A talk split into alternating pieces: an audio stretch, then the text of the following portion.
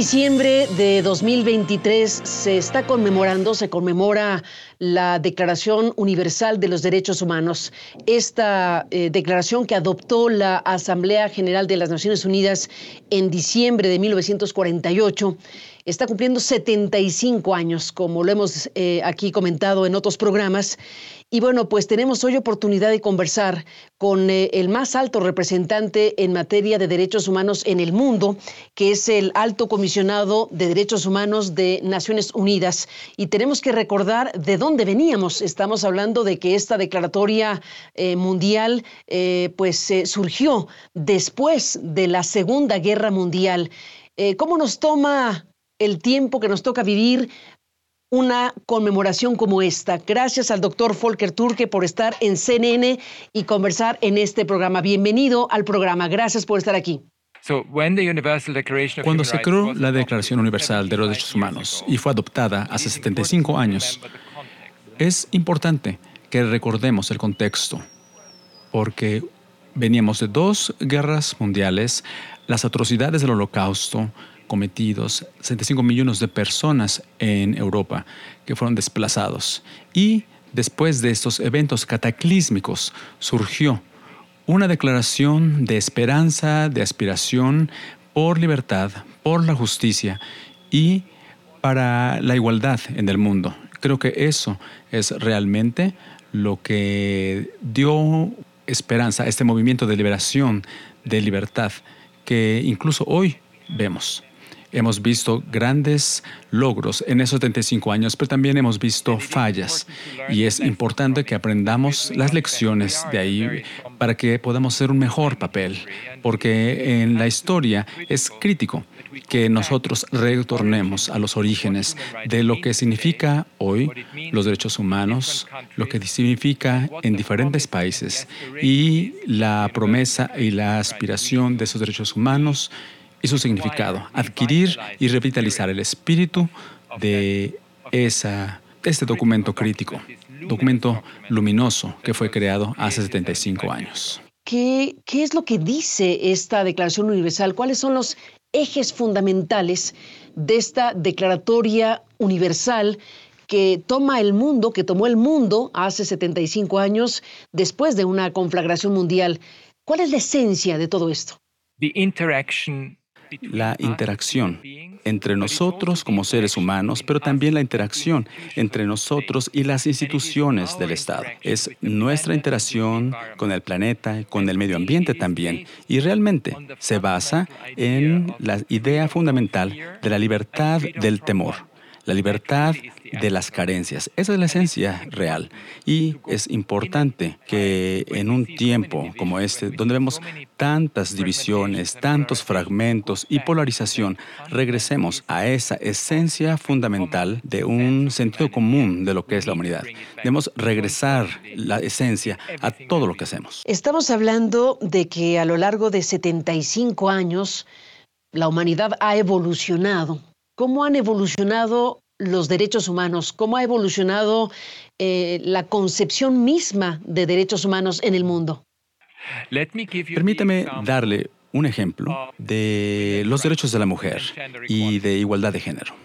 Hace 75 años había una cantidad enorme de países en todo el mundo, incluyendo países europeos, con el, el derecho que no estaba derecho a votar no estaba garantizado para las mujeres, mientras hoy los jóvenes de hoy no podrían entender que eso no era un hecho dado. Hemos visto un progreso masivo en cuanto a derechos de la mujer, programas para terminar con el racismo, con la segregación, una descolonización como un movimiento mundial. Hemos visto la liberación eh, y luchas de la liberación en diferentes partes del mundo. Todo esto no estaba dado. Fue a principio de la Guerra Fría, al principio de la descolonización como proceso y también, no olvidemos, en Sudáfrica existía el apartheid. Y este movimiento, todo esto ha desaparecido. Se ha luchado contra dictaduras, se ha asegurado que la verdad se hable hacia dónde está el poder. Y que de hecho los individuos tengan derechos y que puedan reclamarlos para sí, que puedan asegurarse que el Estado tiene que dar protección y también, mientras la, eh, protección social existe, hemos visto grandes progresos en estos 75 años, si se ven en este contexto histórico. Déjeme detener en eh, conflictos internacionales en donde el tema de los derechos humanos es prioritario.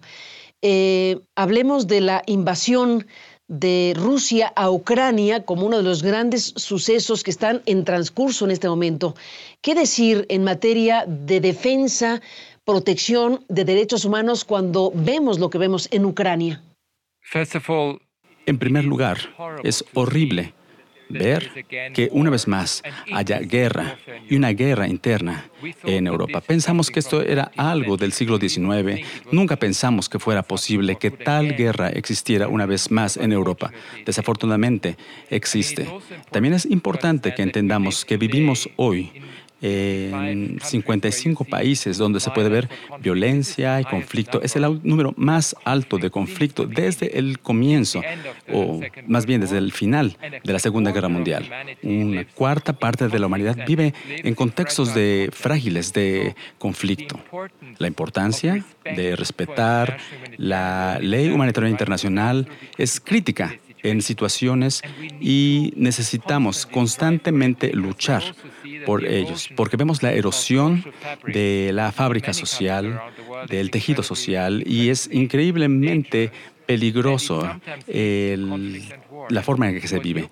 Eh, mientras que en Ucrania hay una guerra agresiva eh, eh, por parte de Rusia. Esto nos muestra que no se puede tomar por sentado que las cosas permanecerán como están. Siempre tenemos que luchar por la libertad y por los derechos humanos. De otra forma, tal vez sean tomados de nosotros. Está desde luego este otro terreno del mundo en donde la conflictividad es muy fuerte en estos momentos y que tiene que ver con el ataque en un primer momento de Hamas en contra de Israel y una respuesta que se critica por desproporcionada de Israel en contra de Hamas y lo que está sucediendo en la franja de Gaza. ¿Cómo se ve desde el alto comisionado de derechos humanos esta zona del mundo en estos precisos momentos? Es una tragedia, es una tragedia inmitigable lo que vemos que está pasando en el 7 y 8 de octubre en Israel, estos ah, terribles ataques por parte de Hamas, pero también es extremadamente preocupante lo que sucede ahora en Gaza. Hay una población que todos ellos han sido desplazados muchas veces, muchas veces. Hay ah, bombardeos aéreos. Vemos que la gente, especialmente los niños, están muriendo. Yo mismo estuve en Egipto y a la frontera y nunca había visto niños dañados físicamente a este nivel. Y tengo que decir que el mundo necesita despertar porque realmente tenemos que traerle un fin ponerle fin a esto. Israelíes y palestinos solamente pueden vivir una sola paz. Lo que vemos ahora es violencia y guerra y mucha destrucción. Necesitamos salir de este escenario y espero que ambas partes busquen una forma de salir de esta terrible situación en la que la gente sufre todos los días horriblemente. Necesitamos ponerle fin. Voy a hacer una pausa, doctor eh, Torque. Estamos eh, en la pausa de CNN y regresamos en esta conversación. Me gustaría una reflexión suya acerca de la eficacia o no de organismos internacionales como el que usted encabeza. El alto comisionado de derechos humanos ha hecho pronunciamientos muy importantes. El propio secretario general de la ONU igualmente ha hecho señalamientos muy directos eh, sobre estos y otros conflictos al paso de los años y de estos 75 años de esta Declaratoria Universal de Derechos Humanos, es importante el ejercicio crítico sobre la eficacia de estos organismos internacionales frente a conflictos directos, frente a situaciones como estas y otras que vive el mundo. Después de la pausa, lo escucho.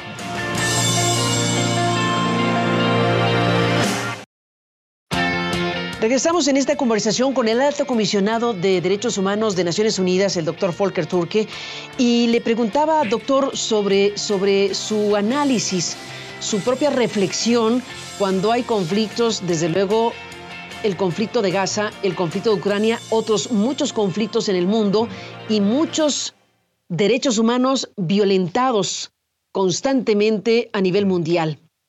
Eh, la eficacia de los organismos internacionales, la posibilidad real de cambiar las situaciones en el mundo, pues es un tema importante cuando se está conmemorando el 75 aniversario de esta Declaratoria Universal. ¿Qué me dice de esto, doctor?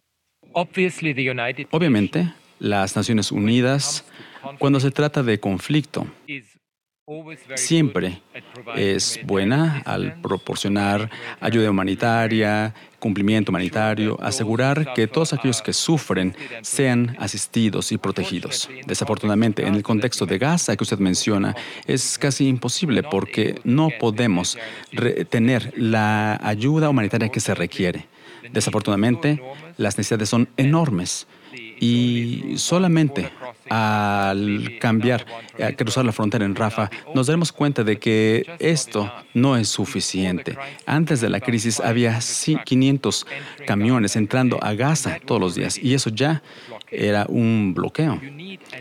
Al menos necesitamos 100.000 que puedan entrar con los alimentos esenciales, con la ayuda necesaria para que la gente pueda sobrevivir. Nuestra eficacia siempre dependerá de cuánto los miembros de nuestra organización nos permitan ayudar.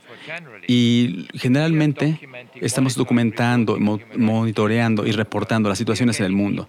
Estamos sacando a la gente de la presión, estamos influyendo en la legislación cuando no está en línea con el derecho internacional y también podemos ser ese puente a menudo entre los defensores de los derechos humanos, las instituciones y la sociedad civil. Pero lo que siempre necesitaremos es la cooperación de las instituciones del Estado. De otra forma, será muy difícil que nosotros podamos hacer nuestra labor. el gran llamado a todos es hagamos los derechos humanos más centrales en lo que hacemos, en lo que ustedes hacen, para que podamos trabajar nosotros. Y eso es crítico. Y eso es crítico, sin duda. Eh, déjeme detener, doctor eh, Torque, en... Eh, la región del mundo en donde estamos, que es América. Usted está ahora en Nueva York, estamos transmitiendo para CNN en todo el continente. ¿Cuáles son los desafíos principales que se ve desde el alto comisionado de derechos humanos en esta parte del planeta, en América, en América Latina, en Estados Unidos, en Canadá, en esta región del mundo? ¿Dónde están los focos principales de preocupación? Ya tuve la oportunidad en el último año y unos dos meses más de viajar por Latinoamérica y he estado siguiendo los desarrollos en el continente americano por mucho tiempo. Comenzaría yo con un alto nivel de desigualdad que vemos en el continente.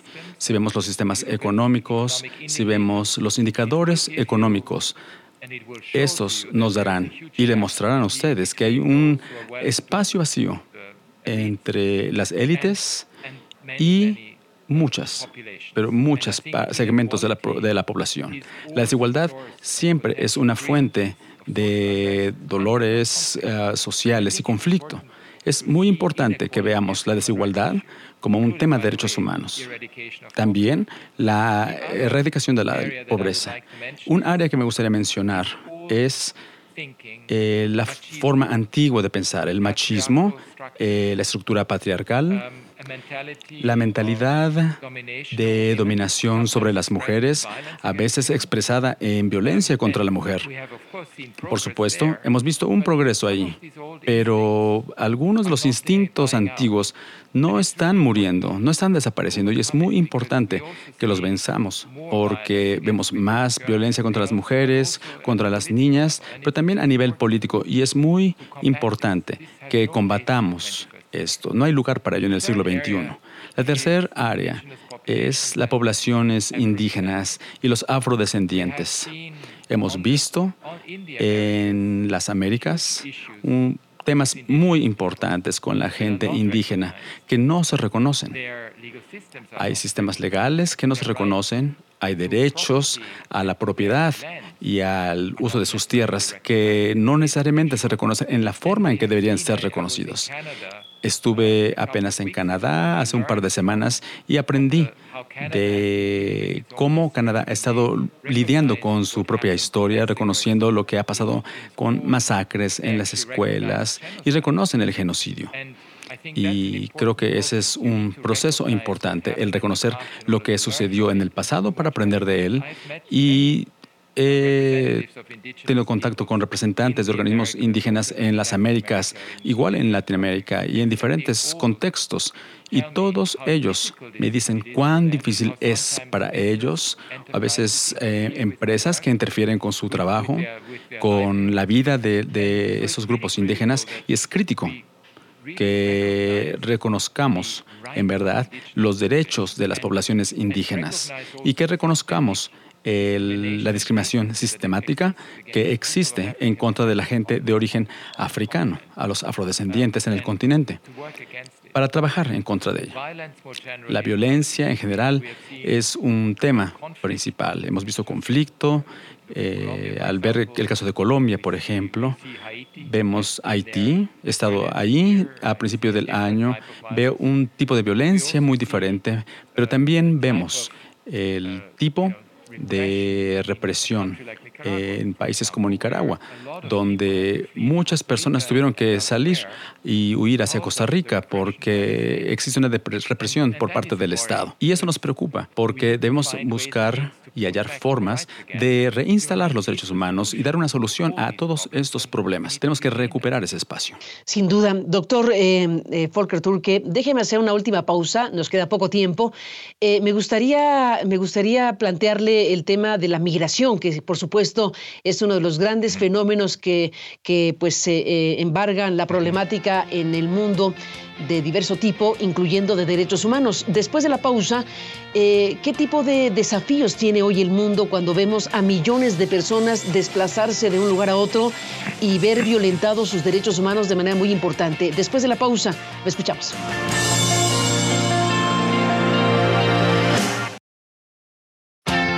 Se nos acabó el tiempo, doctor, pero le agradezco que esté aquí en la parte final con este tema que le propongo para cerrar esta conversación en el marco del 75 aniversario de la Declaratoria Universal de Derechos Humanos de Naciones Unidas. La migración, todo lo que involucra para millones y millones de personas. ¿Qué cruza por ahí, doctor? La migración es un fenómeno que siempre ha estado en la historia de la humanidad, es tan antiguo como esta misma. Desafortunadamente vemos actitudes negativas hacia la migración y a veces se usa en la política, especialmente en debates electorales y a menudo se deshumaniza porque la migración ha sido una fuerza para la transformación económica. Hemos visto también la migración debido a desesperación, conflicto y pobreza. Y hay obligaciones legales, por ejemplo, la Declaración de, de los Derechos Humanos nos habla del derecho a buscar asilo. Hay una convención para el derecho de los migrantes, obreros, y hay muchos ah, normas, muchas normas que protegen a los obreros migrantes, que protegen a los migrantes, sean regulares o irregulares en su situación migratoria. Debemos regresar para ver qué significa la migración y qué aporta a la gente. Es una forma en la que la gente puede mejorar sus vidas y a menudo contribuye de forma enorme a los países anfitriones. Temo decir que a veces se olvida esto en los debates políticos que escucho. Necesitamos enfatizar que no hay una distinción que se pueda hacer cuando se habla de derechos humanos, seas eh, un migrante regular o irregular. Deseamos volver al tema de la dignidad humana, que es tan importante cuando se habla del fenómeno migratorio. Lo que vemos es totalmente lo opuesto. Vemos muros que se elevan, vemos restricciones, procedimientos restrictivos en las fronteras, también un tratamiento muy negativo de los refugiantes y refugiados y los migrantes. Es importante la humanidad. Sin duda. Bueno, pues eh, doctor Volker de Turque, le agradezco mucho esta conversación, le aprecio mucho que en el marco de este aniversario que se está eh, pues eh, conmemorando en este 2023 nos permita conversar con usted de asuntos tan importantes. Gracias y hasta la próxima. Hasta la próxima. Muchas gracias. Al contrario, gracias al doctor, eh, la figura más relevante a nivel mundial en materia de derechos humanos que ha conversado eh, en este programa en CNN en un marco tan relevante como este aniversario. Gracias a usted que nos permitió acompañarle. Pásela bien y hasta la próxima.